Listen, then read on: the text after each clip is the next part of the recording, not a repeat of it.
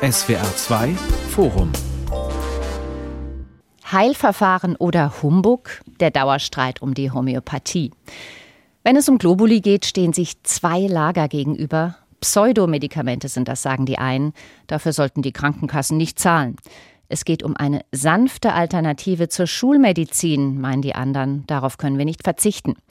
Die Diskussion darum kocht immer wieder hoch, zuletzt bei der Frage, ob für Ärzte die Zusatzqualifikation Homöopath abgeschafft werden soll.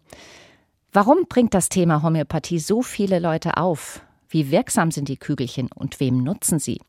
Darum dreht sich heute das SWR2 Forum mit Marion Theis und mit diesen Gästen.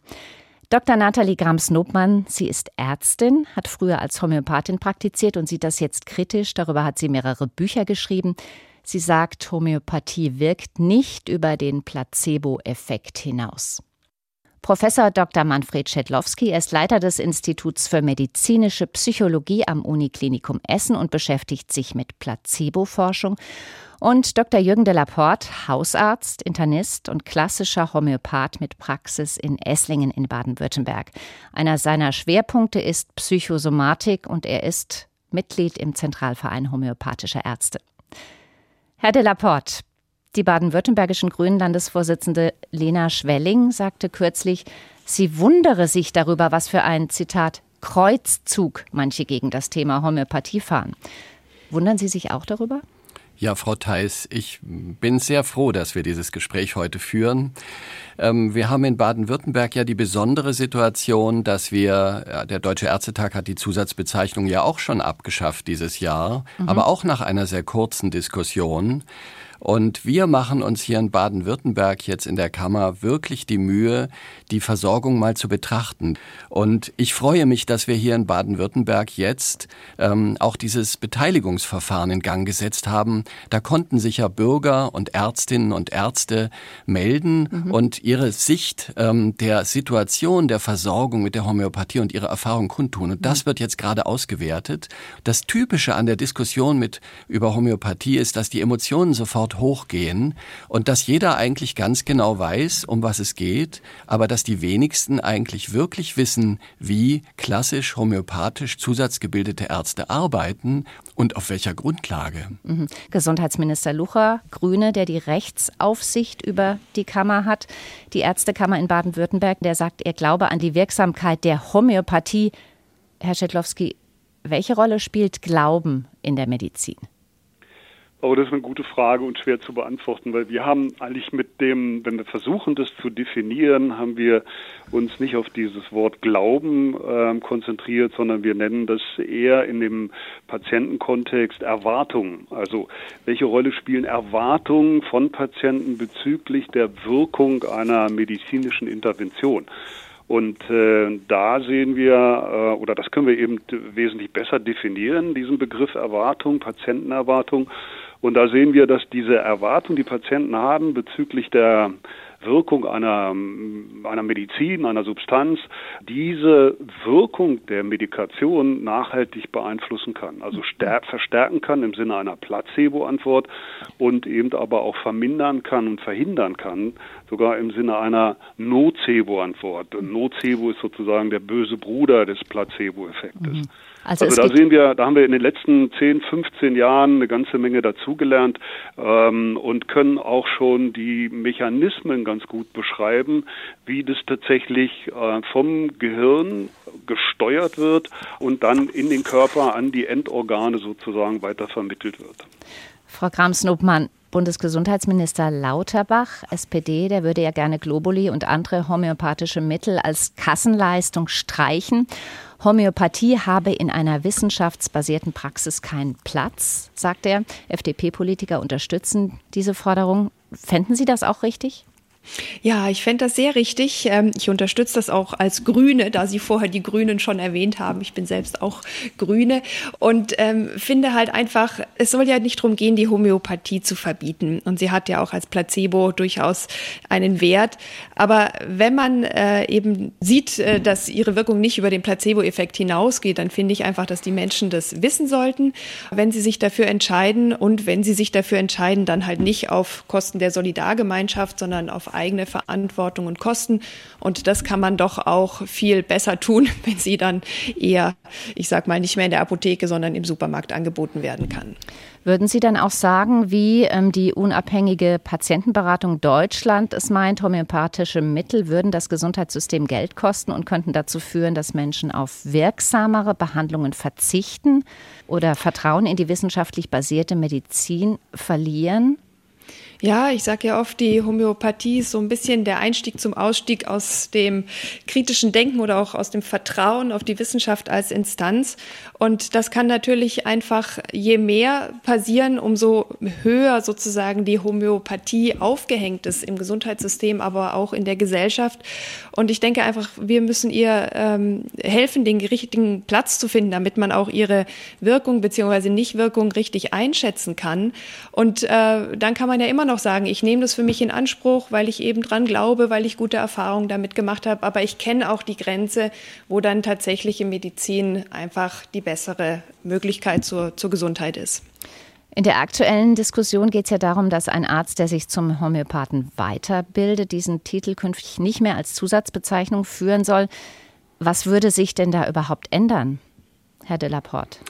Es würde sich ändern, dass Patienten, die Rat suchen in Richtung Homöopathie, dann die Ärzte nicht mehr finden können und dass die dann auf rein studiengläubige Ärzte angewiesen wären. Also in der Chirurgie geht das super, da kann man die Sachen rationalisieren, da kann man die super durchziehen. Aber in der Hausarztpraxis, wo das Unklare überwiegt und nicht das Klare, ist man, wenn man sich rein auf Studien verlässt, ganz schön angeschmiert. Lassen Sie uns gleich noch mal im Detail über Studien reden und über Evidenz überhaupt. Ich würde gerne noch fragen, wenn es um diese Zusatzbezeichnung als Homöopath geht. In den letzten Jahren gab es ja ganz wenige Ärzte, die diese Zusatzanerkennung überhaupt bekommen haben. Die Zahl ist einstellig. Macht das dann wirklich so viel aus? Ähm, es macht deswegen was aus, weil diese Zusatzbezeichnung in der Weiterbildungsordnung zeigt auch, welchem Bereich wir diesem Bereich der Homöopathie, dieser ganz lang auf Erfahrung basierenden Heilkunst zumessen wollen. Weil wenn die, Weiter die Weiterbildung, also wenn die Zusatzbildung in der Weiterbildungsordnung verschwindet, dann kommt ja gleich die nächste Forderung danach, dann soll es nicht mehr erstattet werden und dann werden weitere Repressalien in dieser Richtung erfolgen. Sie reden von Repressalien. Von welcher Seite befürchten Sie oder empfinden Sie, dass die kommen könnten? Die Kassen können homöopathische Leistungen anbieten und unser Gesundheitsminister möchte das jetzt ähm, per Gesetz ausschließen. Finden Sie, eine Zusatzqualifikation zum Homöopathen ist zu vergleichen mit einer, sagen wir mal, Fachausbildung zum Notfallmediziner oder zum Diabetologen, Herr Professor Schedlowski? In keinem Fall. Ähm, ich, ich, möchte aber nochmal woanders einsetzen. Ich glaube, die Diskussion ähm, geht am eigentlichen Thema äh, vorbei. Und wir haben erst den, diesen Unterschied angesprochen oder den Vergleich angesprochen zwischen Placebo und der Homöopathie. Und da möchte ich nochmal einhaken. Wir kennen, also, oder ich möchte die wissenschaftliche Brille da nochmal aufsetzen, weil wir kennen keine wirklich gut kontrollierte Studie, die zeigt, dass eben homöopathische Behandlungen besser wirken als eine Placebo Placebo-Behandlung. So, und jetzt kann man mal wieder gucken, wie diese Placebo-Antwort funktioniert. Die funktioniert über die Erwartung der Patienten bezüglich der Wirkung einer medizinischen Intervention. Und diese Erwartung, die wird nachdrücklich beeinflusst durch die Qualität und Quantität, die Art der Kommunikation mit dem Patienten. Und wenn wir uns genau diese Behandlungsmethoden der Homöopathie angucken, dann wird ganz, ganz schnell deutlich, dass es sich dabei wirklich um ähnliche oder genau die gleichen Mechanismen handelt, die diesen Placebo-Effekt ausmachen. Was dazu kommt, ist einfach, dass wir auch gelernt haben, dass durch diese Erwartung, die die Patienten aufbauen bezüglich der Wirkung einer Behandlung, eben die Wirkung tatsächlich der Medikation beispielsweise beeinflusst wird. Das heißt, wir ähm, haben hier eine, eine, sagen wir mal, eine weitere Ebene, die meiner Meinung nach gar nicht berücksichtigt wird. Das heißt, wir brauchen eigentlich gar nicht äh, die homöopathische Behandlung, sondern wir brauchen die Mechanismen, die diese Effekte eben ausmachen. Und das hat wiederum was zu tun. Dann jetzt kommen wir wieder in diese gesundheitspolitische äh, Diskussion. Das hat was zu tun mit dem Bonifizierungs-, Honorierungssystem, ähm, das wir in Deutschland haben, das einfach diese in Anführungsstrichen sprechende Medizin, die Herr de la Porte auch schon erwähnt hat, das Vertrauen äh, aufbauende Gespräch mit den Patienten einfach ähm, ja einfach äh, grottig honoriert wird und dass natürlich der Allgemeinmediziner, die Internistin in der in der Praxis ähm, solche Gespräche mit dem Patienten gar nicht mehr führen kann. Das heißt, Sie sagen, Viele Faktoren spielen eine Rolle bei der Behandlung von Menschen auf homöopathische Art, nämlich dass man sich Zeit für sie nimmt, dass es Zuwendung gibt für sie, dass sie berührt, gehört werden, eingebunden sind, empathisch behandelt werden. Das ist das, was es ausmacht, ja? Das, ist, das sind genau die Wirkfaktoren, die wir in den letzten ja, 15, 20 Jahren, ich kann mich da nur wiederholen, das ist alles ja noch gar nicht so alt, die wir eben jetzt mit den uns zur Verfügung stehenden Methoden in klinischen Studien und insbesondere auch in Experimenten mit gesunden Probanden, aber auch mit Patienten detektieren können, also rausfinden können. Ne? Frau Kramsnubmann, Sie kennen sich ja aus, Sie waren mal klassische Homöopathin, Sie sind Ärztin, ähm, Sie sind jetzt nicht mehr Vertreterin der Homöopathie, Sie stehen hier kritisch gegenüber. Sie können uns bestimmt gut sagen, was genau ist Homöopathie und was ist sie nicht? Ja, ähm, zunächst mal ähm, ist es wirklich so, dass ich äh, für eine Zeit in meiner ärztlichen Tätigkeit total an die Homöopathie geglaubt habe, dass ich davon überzeugt war, dass sie wirkt, dass sie vielleicht sogar die bessere Medizin ist, weil ich eben mit ihr erlebt habe, wie bestimmt auch der Kollege, dass mit ihr die Patientinnen sagen, mir geht's besser, es hat mir geholfen, äh, Symptome haben sich verändert und was bitte braucht man als Beweis mehr? Insofern stimme ich zu, dass man positive Erfahrungen mit der Homöopathie machen kann die aber wahrscheinlich, wahrscheinlichst möchte ich sogar sagen, nicht der spezifischen Arzneiwirkung, die ihr unterstellt wird, äh, zukommen, sondern eben diesen Placebo-Effekten, die auch Professor Schedlowski erwähnt hat. Und ich finde es deswegen wichtig zu wissen, was die Homöopathie nicht ist und auch nicht sein kann. Ich meine, vielleicht ist sie so eine Art Psychotherapie leid, auch psychosomatische Medizin ist als Begriff schon gefallen, aber sie ist eben nicht spezifisch arzneilich wirksam. Und das sollte man doch als Patientin wissen, gerade weil das Vertrauensverhältnis zwischen Patientin und Arzt oder Ärztin ebenso wichtig ist, gerade auch in der Versorgung. Da stimme ich dem Kollegen total zu. Aber ähm, ich würde sagen, Ehrlichkeit ist immer noch die beste Grundlage für Vertrauen. Und deswegen würde ich sagen, was ist die Homöopathie nicht? Sie ist nicht ehrlich genug zu ihren PatientInnen und lässt sie im Unklaren darüber, dass sie einfach keine spezielle, spezifische Arzneimittelwirkung hat.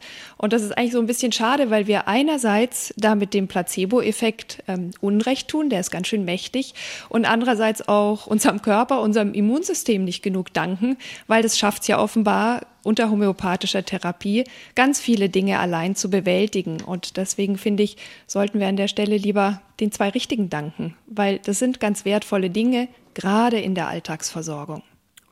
Jetzt sind wir ja, mitten wunderbar. in der Frage der Wirksamkeit, ja. Da würde ich dazu, also erstmal möchte ich den beiden Vorrednern danken, denn sie bestätigen meine Hypothese, wenn es die Homöopathie nicht gäbe, müsste man sie jetzt erfinden, weil sie so nebenwirkungsarm, so billig diese Placebo-Effekte so wunderbar hervorruft. Wobei ich Ihnen sagen möchte, ich habe in der Praxis noch andere Erfahrungen gemacht, weil Sie werden sich vielleicht wundern, aber homöopathische Ärzte sind alles andere als wenig kritisch denkend. Ich habe ja den einerseits den Internisten in mir und andererseits den homöopathisch weitergebildeten Arzt und dann habe ich auch noch den Psychosomatiker in mir und manchmal und ich bin da ganz offen mit den Patienten. Ich möchte Ihnen ein Beispiel machen. Ich hatte eine Patientin, die hatte Hautausschläge und die kam zu mir und ich habe dann war in verschiedenen Hautkliniken auch schon und ähm, das ging schon circa circa acht Jahre.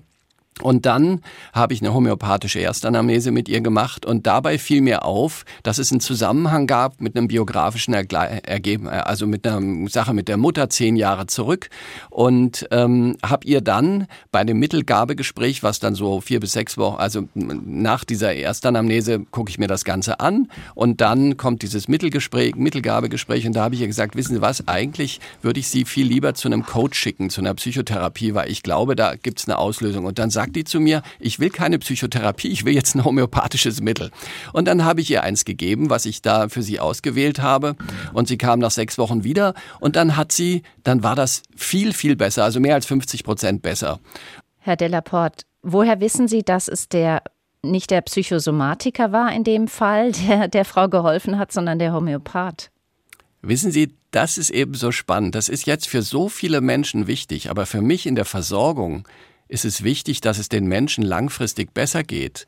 Und wenn ich merken würde, dass ich langfristig meinen Menschen damit nicht, meinen Patienten nicht helfen kann, dann wäre ich schon längst nicht mehr dabei. Was sagen Sie zu dem Fall von Dr. Delaporte, Frau Dr. Krams-Nuppmann? Naja, zunächst mal ist es ja einfach super, dass es der Patientin besser geht. Ähm, das freut mich natürlich. Die Frage ist halt tatsächlich immer so, was nutzt einem eine Einzelerfahrung? Und da Sie vorher sagten, es gibt da so eine Studiengläubigkeit und auf der anderen Seite gibt es doch die Erfahrungen. Ich meine, was machen Studien denn anderes als Erfahrungen systematisch bündeln, auswerten objektivierbar machen, so dass man einen viel klareren Blick darauf hat, ob die Homöopathie jetzt einfach wirklich wirkt oder einfach nur nutzt als Placebo. Und da sehen wir eben unterm Strich, dass sie nicht über den Placebo-Effekt hinaus wirkt. Insofern ist es ja auch gar nicht die Frage, was da jetzt genau gewirkt hat, sondern der Blick muss doch eigentlich dahin gerichtet sein, wie kann man immer noch glauben, dass ein wirkstofffreies Präparat überhaupt einen spezifischen Nutzen haben könnte. Und ich denke, na klar, kosten Zuckerkügelchen nicht viel, aber die Kosten können doch auf andere Weise entstehen. Wenn PatientInnen eine wirklich wirksame Therapie unterlassen oder auch nur verzögern und dadurch äh, gesundheitliche Risiken eingehen, dann kann letztlich deren Behandlung viel mehr kosten. Übrigens auch vor allem die Gesundheit und nicht nur finanzielles. Und das ist einfach das, was mir als Ärztin heute Sorgen macht und was mich auch von der Homöopathie weggebracht hat. Ja. Ja, da haben und Sie genau, da haben Sie vollkommen recht, weil die Gefahr besteht ja, wenn die jetzt nicht mehr in ärztlicher Hand ist, dann werden die ganzen Homöopathie-affinen Patienten zu den Heilpraktikern gehen und dann ist wirklich die Gefahr da. Mhm. Evidenz ist ja ein wichtiges Wort. Evidenz heißt, es muss oder sollte Beweise dafür geben, dass Heilmittel auch tatsächlich wirksam sind. Das wird in der Regel mit Studien hergestellt. Ähm, ich hatte den Eindruck vorhin, ähm, Herr Delaporte, dass Sie das nicht gut finden. Ähm, ich möchte, wir in der Allgemeinmedizin nehmen den Evidenzbegriff nach Samuel Sackett. Samuel Sackett sagt, Evidenz. David Sackett, ne? David, äh, es steht auf drei Beinen, nämlich den Studien, also der externen Evidenz, der Erfahrung des Behandlers, der internen Evidenz und dem Patientenwunsch. Und er sagt, diese drei Säulen sind alle drei nebeneinander wichtig. Und jetzt wird aber in vielen Bereichen, und das nenne ich Studiengläubigkeit, gefordert, dass nur noch die Studien und nicht mehr die Erfahrung des Behandlers zählen sollen. Stellen Sie sich doch mal vor, ein Chirurg hätte alles studiert, würde alle Studien hm. kennen und Sie würden ihn dann an den OP-Tisch lassen. Das wäre furchtbar. Ist es ähm, nicht umso wichtiger, wenn es so viele neue wissenschaftliche Erkenntnisse und Daten gibt, dass man die verifiziert, dass man guckt, was stimmt, was stimmt nicht? Da gehört doch auch Erfahrung dazu, die übrigens auch eine lange Zeit in Anspruch nimmt, oder? Ich möchte nochmal wirklich an dieser Stelle ähm, ein bisschen Wissenschaft da ins Spiel bringen. Der Herr Delaporte hat gesagt, ersten die, die Chirurgen, die machen das dann irgendwie ganz anders, aber sie sind, sie kennen doch diese Studien, äh, Schulteroperationen, Knieoperationen, Rückenoperationen, ähm, die Routineoperationen, die man getestet hat gegen eine Placebo-Operation. Ja, und ähm, was da rauskommt, ist, dass diese Placebo-Intervention, ja, wo der Chirurg wirklich nur einen Schnitt links und rechts vom Knie gemacht, Kniegelenk gemacht hat und ansonsten die Patienten eigentlich nur den Eindruck hatten, sie wurden erfolgreich operiert, dass diese Placebo-Operationen eben genauso gut abgeschlossen haben wie die richtigen äh, Arthroskopien des Kniegelenkes beispielsweise, was die Schmerzintensität und die Belastung des Knies angeht. Ähnliches gibt es genauso für Rückenoperationen, Routineoperationen oder auch Schulteroperationen. Aber ich möchte nochmal zurück auf die. Moment, aber würden Sie dann sagen, wir brauchen keine Schulter-, Knie- und Rückenoperationen mehr? Nein, oder was wollten nicht, Sie damit aber sagen? Das zeigt ja doch ganz eindeutig, wie ausgeprägt die Erwartungen äh, ist, die Patienten haben bezüglich der Wirksamkeit einer medizinischen Intervention. Und genau auf diese Mechanismen möchte ich nochmal zu sprechen kommen, weil die sind, wenn Sie so wollen, das verbindende Element äh, zwischen dieser Placebo-Antwort und der homöopathischen Intervention. Und nochmal, ich glaube, wir brauchen diese ganze Diskussion gar nicht, was ist jetzt besser oder was ist schlechter, wenn man uns auf diese wissenschaftliche, sagen wir mal, fundierte, in, in wirklich nachgewiesene Mechanismen da konzentrieren. Und da gibt es jetzt mit mittlerweile Dutzende von Untersuchungen bei Reizdarmpatienten, Migränepatienten, alle möglichen Störungsbilder, die zeigen, dass diese offene Placebogabe tatsächlich in der Lage ist, die Symptome zu reduzieren. Nichts anderes äh, macht die homöopathische Medizin ja auch. Sie sagen, wir brauchen gar nicht die Diskussion darüber, was ist jetzt besser, was ist jetzt schlechter. Tatsache ist ja, dass äh, Hersteller wie DHU, Hewert oder Hehl gut mit Homöopathie verdienen, ebenso Apotheken. Letztes Jahr lag der Umsatz mit homöopathischen Arzneimitteln in Deutschland bei rund 305 Millionen Euro. Tendenz fallend allerdings. Etwa 20 Millionen davon zahlen die Krankenkassen. Ist das gerechtfertigt? Das ist, das ist genau die, die gesundheitspolitische Diskussion. Einerseits ähm, sehe ich, dass es nicht gerechtfertigt ist, wenn man sich auf die Wirkmechanismen konzentriert. Auf der anderen Seite natürlich, wenn man das rausnimmt aus dem Angebotskatalog der Krankenkassen, dann wiederum kommt man natürlich an diese, ja, auf, auf, auf dieses soziale Level, dass sich dann irgendwann nur noch mal besser verdienende diese Medikation vielleicht äh, leisten können und andere, die nicht so viel ähm, ausgeben können für ihre Gesundheit oder für äh, Medikation insgesamt, die können davon äh, jetzt keinen Gebrauch mehr machen. Mhm. Also das hat eine soziale Komponente und natürlich natürlich auch eine ethische Komponente, ja. wenn man darüber dann, dann diskutiert. Ne? Würden Sie sagen, das darf unter dem Stichwort Medikation laufen? Frau Kramsmann-Obmann, ich wollte Sie nicht unterbrechen. Es passt vielleicht gerade dazu, weil ich glaube, das ist doch genau die richtige Frage. Würden denn die Menschen das überhaupt wollen, wenn sie wüssten, es ist keine Medikation, sondern es ist allenfalls ein kleiner runder Zuckertalisman, den man sich ähm, da äh, geben lassen kann oder den man selbst nehmen kann? Das ist ja die Frage, ist es wirklich ein soziales Gefälle, das wir damit erzeugen, wenn die Menschen alle wissen, worum es sich wirklich handelt? Und das ist, glaube ich, das, ähm, wogegen HomöopathInnen sich auch so stark wehren, dass die Homöopathie ihren Heiligenschein ähm, entfernt bekommt, von dem sie einfach krass profitiert, gesetzlich vor allem profitiert. Und deswegen finde ich den Vorstoß von den Ärztekammern natürlich sehr, sehr gut und auch vom Gesundheitsminister Lauterbach zu sagen, nee, wir wollen wirklich diesen Schleier von der Homöopathie ziehen, damit man klar erkennen kann, was es ist. Wer sich dann dafür entscheidet, kann das natürlich tun. Es wird niemandem weggenommen. Und wie gesagt, die HomöopathInnen, die, die jetzt die Zusatzbezeichnung haben, behalten die auch. Ich übrigens auch. Ich muss meine auch nicht zurück geben, auch wenn ich nicht mehr praktiziere.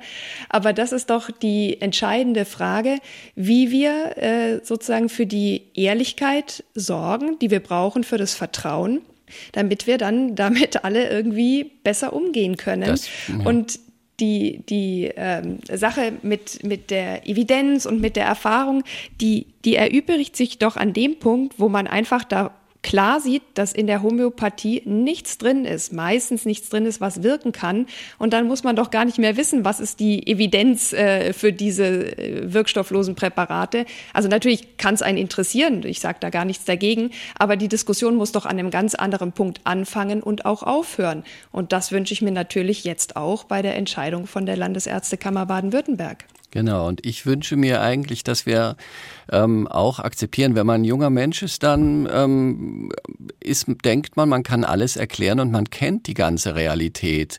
Aber ich finde, es ist eher wie bei einem Wintertag. Das, was die Wissenschaft weiß und erkennt, ist der Tag und das, was man nicht erkennt und wie die Praxis und die Realität aussieht, mit der ich mich in der Versorgung auseinandersetzen muss, das ist eher wie die Nacht. Da ist nämlich sehr viel Unklares drin und ich kann nicht erkennen, dass ich meinen Patienten irgendwas vor vormache, sondern ich sage ihnen, wissen Sie, ich weiß nicht, wie es funktioniert. Ich weiß nur, dass es seit Jahrhunderten funktioniert und dass das eine Methode ist, die ähm, ihnen nicht schadet und zu der ich ganz stehen kann. Und ich weiß nicht, warum es wirkt, aber es wirkt bei mhm. vielen Menschen. Herr Delaporte, mhm. Sie sagen, ähm, seit Jahrhunderten würde das wirken und funktionieren. Was meinen Sie damit? Seit Samuel Hahnemann, der hat mit den Arzneimittelprüfungen begonnen. Die homöopathischen Mittel werden ja so gefunden, indem Gesunde ähm, Stoffe einnehmen und aufschreiben, was mit ihnen passiert. Und das gibt die sogenannten Arzneimittelbilder und die vergleichen wir mit den Symptomen und besonders mit den Befindlichkeiten, also ob ähm, Ganz spannend ist zum Beispiel die ähm, Reaktion auf Kälte oder auf Wärme oder wie sich Schmerzen anfühlen. Also immer das, was wir auch aus der Psychosomatik kennen, wenn sich etwas besonders anders als bei anderen Menschen anfühlt für Menschen, dann ist das ein wichtiges Indiz für einen Homöopathen. deswegen ist das so spannend, weil die Menschen wollen wahrgenommen werden. Und das tun homöopathische Ärzte. Und ich finde, Frau Grams-Nobmann, das haben Sie ja auch kennengelernt, dieses Denken. Das ist Ihnen jetzt, Sie denken, alle Ärzte denken so. Aber ich glaube, jedem täte es genauso wie es jedem gut täte, um eine Zeit lang in der psychosomatischen Klinik zu hospitieren, täte es jedem Arzt gut, mal die homöopathische Erstanamnese zu lernen, weil er dann dieses multimodale Denken und dieses unvoreingenommene vorweggenommene Fragen noch viel besser kennenlernt. Na, ich wollte nur zwei Sachen kurz dazu anmerken. Erstens hat Hahnemann ab 1806 ungefähr seine Lehre der Homöopathie entwickelt. Das wären also allenfalls zwei, 2,5 Jahrhunderte, nicht mehrere Jahrhunderte. Das klang ein bisschen viel vorher. Und das andere ist, dass ich doch neben meiner Kritik an der Homöopathie am allerwichtigsten finde, zu sagen, wir müssen das Humane in die Humanmedizin zurückholen. Das können wir von der Homöopathie lernen, wie man mit PatientInnen als Menschen umgehen kann und sollte und natürlich auch, wie wir uns auf der therapeutischen Seite wieder mehr als Menschen und nicht nur als Durchschleuser fühlen können. Wir würden sicherlich von vielen Teilen der Homöopathie und auch der Anamnese dort profitieren, aber doch nicht an dem Punkt, auf den die Homöopathie hinführt, dass sie dann letztlich nach allem, was sie Gutes gemacht gemacht hat, wirkungslose Präparate gibt. Und daran soll man dann auch noch glauben, weil einem versichert wird, dass irgendwas Besonderes, irgendwas Energetisches da passiert, was man nicht erklären kann. Wir sind uns doch bis auf den allerletzten Punkt komplett einig. Also mir sind die Patienten am liebsten, die gar nichts glauben, die sogar kritisch sind und was nehmen und dann gucken, was passiert, weil das ist auch meine Grundhaltung. Die, die ist mir am allerliebsten. Und wissen Sie, wenn dann so ein alter Patient kommt, der zwei, drei, vier normale Medikationen, Patienten, äh, Entschuldigung, Medikamente Medikamente auf seinem Medikationsplan hat und dann sagt der Herr Doktor, geben Sie mir nochmal das Medikament vom letzten Mal. Und dann sage ich, ja was denn, meinen Sie das Allopurinol oder meinen Sie das? Und dann sagt er, nee, die Kiegele, die haben geholfen. Und das sind mir die Liebsten, die dann, ähm, ja, die, die das, die eigentlich gar nicht wissen, was ich da meine, sondern ähm, äh, dann nach den Globuli fragen, die ihnen das letzte Mal geholfen haben. Also mir geht es wirklich nicht ums Glauben und äh, mir geht es darum, dass wir vollkommen offen damit umgehen, dass wir den endgültigen Wirkungsmechanismus nicht kennen. Mhm. Aber mir geht es darum, dass wir wirklich sehr ressourcenschonend hier agieren und dass es darum geht, wenn Sie jetzt etwas wegnehmen aus der Versorgung, das ist wie wenn Sie eine Insel haben, Sie nehmen die weg und das Wasser schließt sich. Sie haben keine Chance, jetzt erstmal mehr sprechende Medizin dahin zu tun. Ich habe es versucht in der Vertreterversammlung der Kassenärztlichen Bundesvereinigung, die Endbudgetierung der Gesprächsziffer zu erreichen. Was meinen Sie? Da fallen alle über einen her, weil die ganzen Kollegen wissen, wenn wir das mit dem ähm, Verband ähm, der Krankenkassen verhandeln, dass der dann sagt, nee, mehr Geld gibt's nicht. Mhm. Also sie kriegen in dieses System so schnell nicht mehr sprechende Medizin. Wenn sie das irgendwie schaffen mit ähm, ihren ganzen Frau Frau äh, Grams-Nopern, dann dann finde ich das toll und da sind wir wirklich voll auf einer Linie.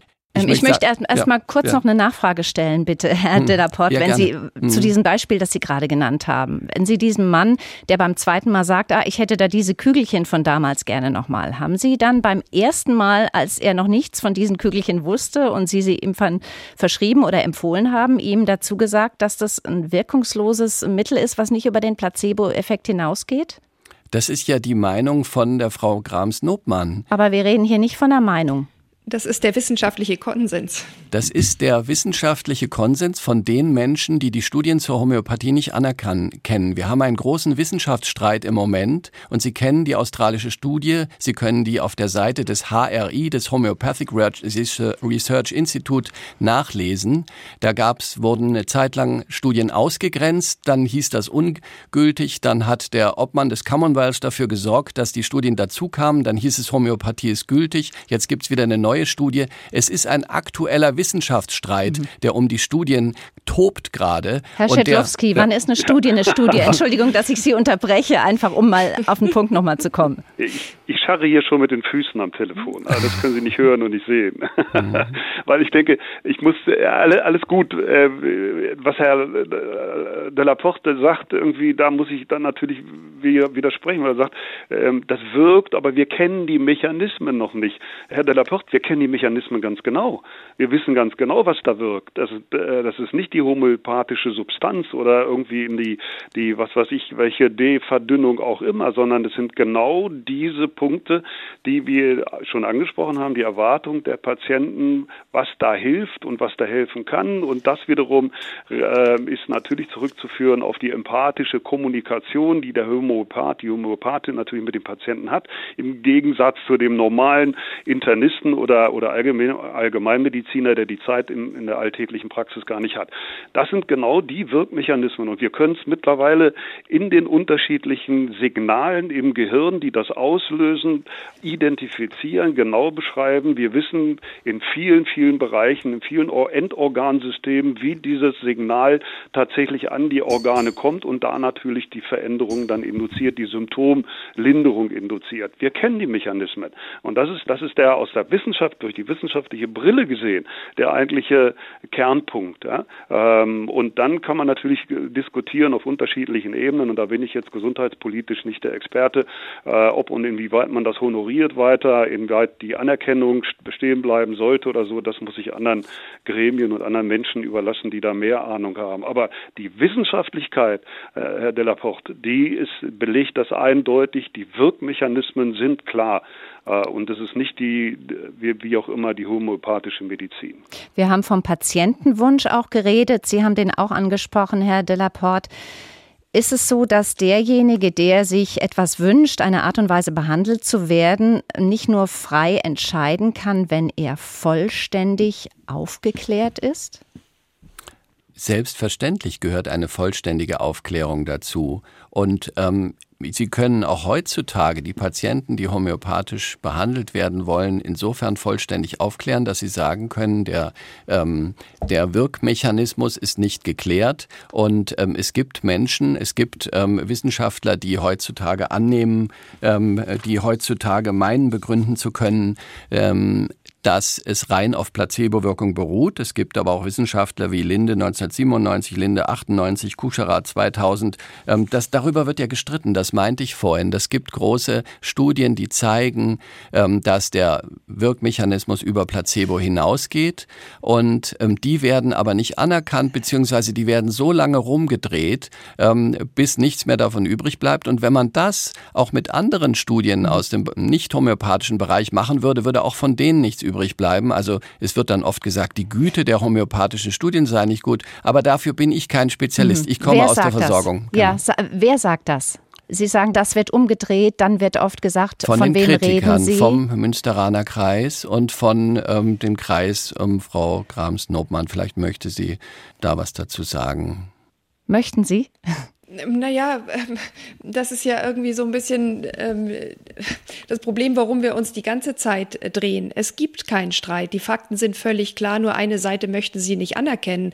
Und wie ich mich entschieden habe, nachdem ich die Fakten zur Kenntnis genommen habe, nachdem ich verstanden habe, dass die Argumente der Homöopathie auf Sand gebaut sind und wenn man versucht, sie zu greifen, wenn man merkt und auch sehr schnell merkt, dass sie einem zwischen den Fingern zerrinnen, damit habe ich doch meine Position klar gemacht und damit bin ich ja auch nicht alleine, wenn man sich überlegt, wir haben in Deutschland ungefähr 350.000 Ärzte und Ärztinnen und ungefähr 2.500 oder 2.700, äh, die homöopathisch tätig sind, dann, dann weiß man doch auch, dass sehr, sehr, sehr viele diesen wissenschaftlichen Kenntnisstand anerkennen und danach handeln.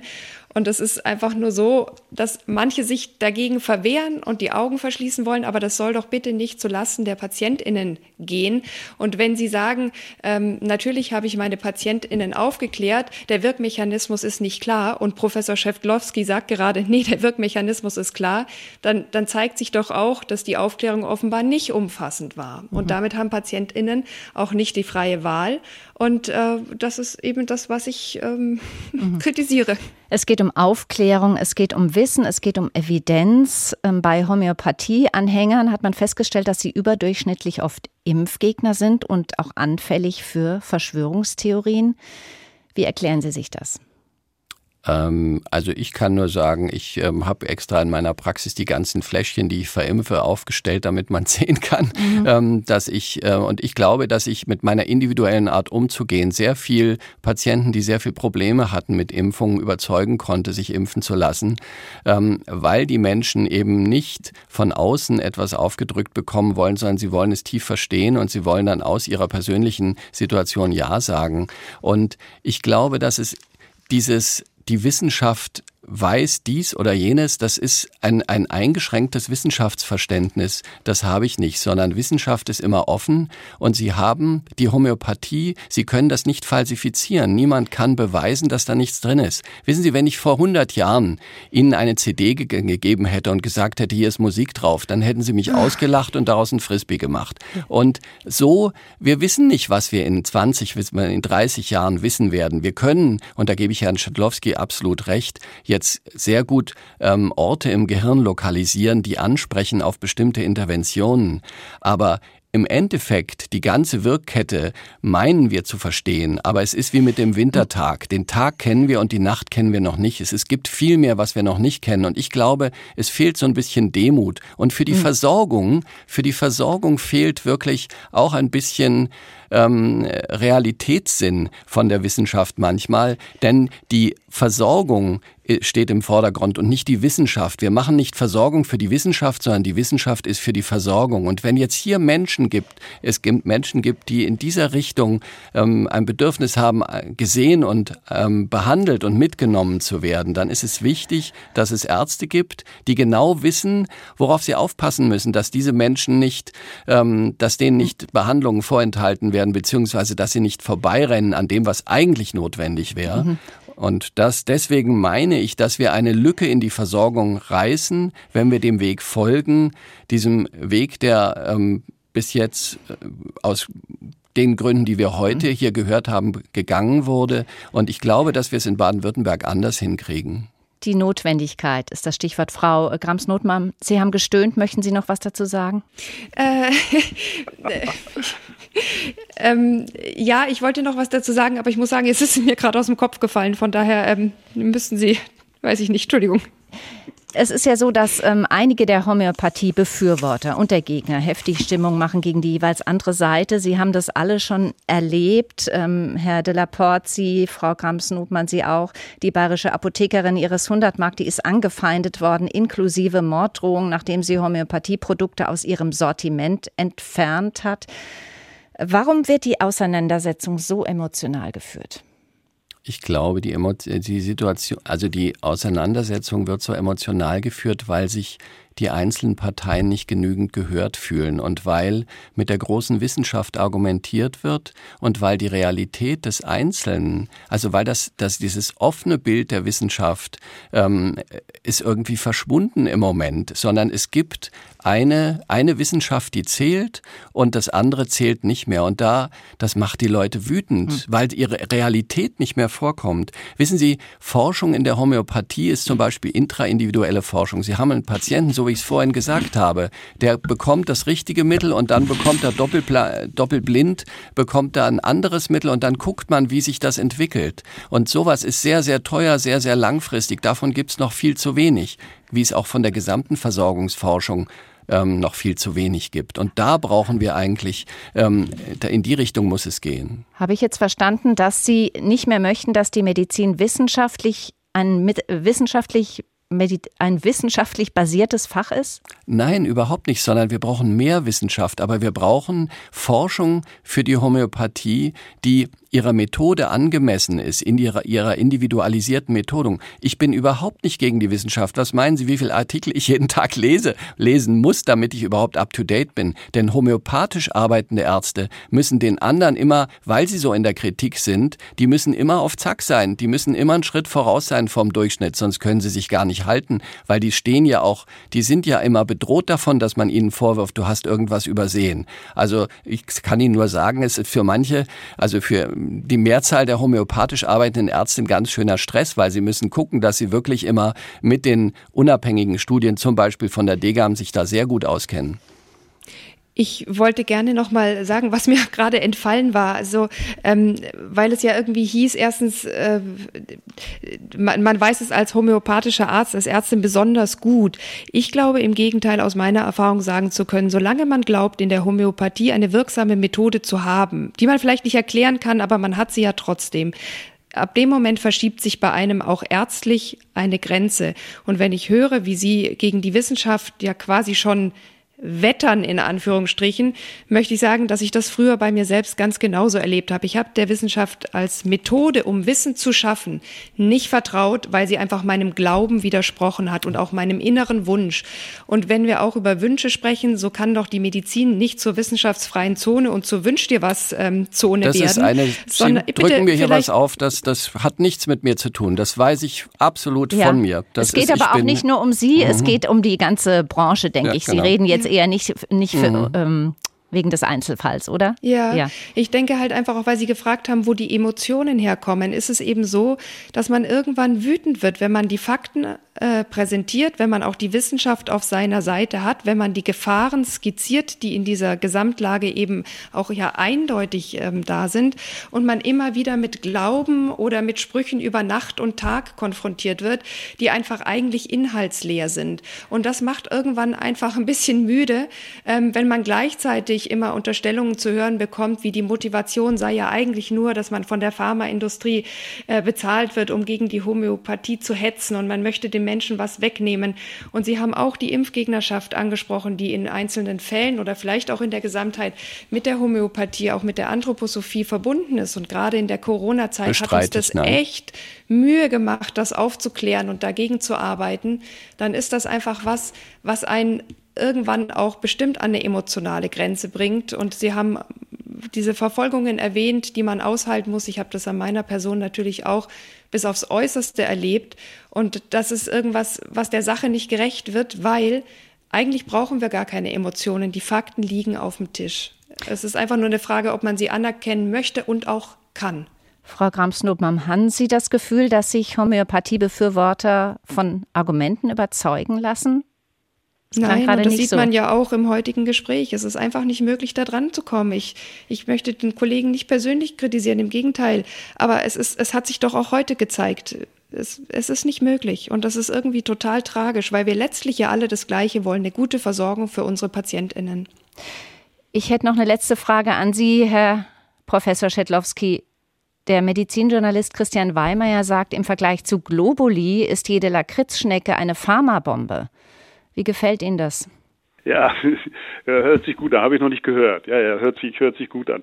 Also diese Emotionen bei der, bei der Diskussion, äh, ich möchte auch nochmal darauf äh, zu sprechen kommen, ähm, die kommt natürlich ganz schnell hoch. Wenn ich Herrn, Herrn Delaporte so richtig verstehe, dann äh, gibt es eigentlich zwei unterschiedliche Wissenschaften. Die eine Wissenschaft so für die Schulmedizin und die andere Wissenschaft für die Homöopathie.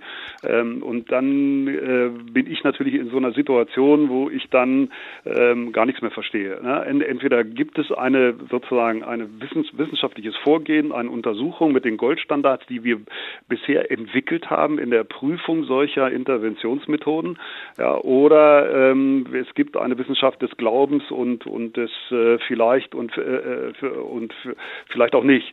Also das das ist eine ganz ähm, ja Herr, Herr de la Porte, also eine ganz ja skurrile Auffassung von von Wissenschaft. Die ist mir so in der Form noch nie untergekommen. Ich hoffe, ich darf dazu noch mal kurz Stellung wenn Sie, Wenn Sie es ganz kurz machen. Ja, also ich bin ein großer Fan der medizinischen Wissenschaften und ich wende mich nur gegen eingeschränktes, ähm, äh, geschlossenes Wissenschaftsverständnis, was ähm, irgendwelche Forschungen als abgeschlossen sieht. Ich sehe keine Gefahren in der Homöopathie in ärztlicher Hand. Ich sehe die Homöopathie als ein sehr kostengünstiges Verfahren und ein wichtiges, wo die Arzt-Patienten das Vertrauensverhältnis ganz im Vordergrund steht. Und ich sehe das Problem, also ich bin für jede Veränderung offen und ich bin an jeder Forschung interessiert und ich lese viel Forschung. Ich habe, wende mich absolut dagegen, dass ich ein Gegner von Wissenschaft und von Studien wäre.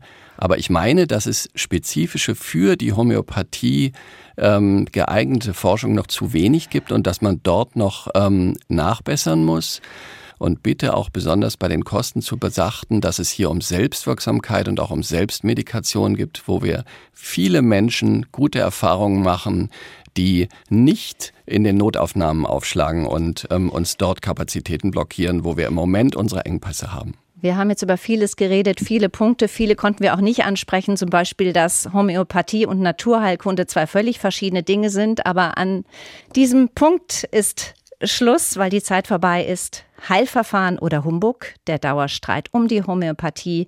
Das war das Thema heute im SWR2 Forum mit Dr. Nathalie Grams-Nobmann, Ärztin, Autorin und ehemalige Homöopathin, Dr. Jürgen de Laporte, Hausarzt, Internist und Homöopath mit Praxis in Esslingen und Professor Dr. Manfred Schedlowski, Placebo-Forscher am Institut für medizinische Psychologie am Uniklinikum Essen. Danke fürs Mitreden und fürs Zuhören, sagt Marion Theis.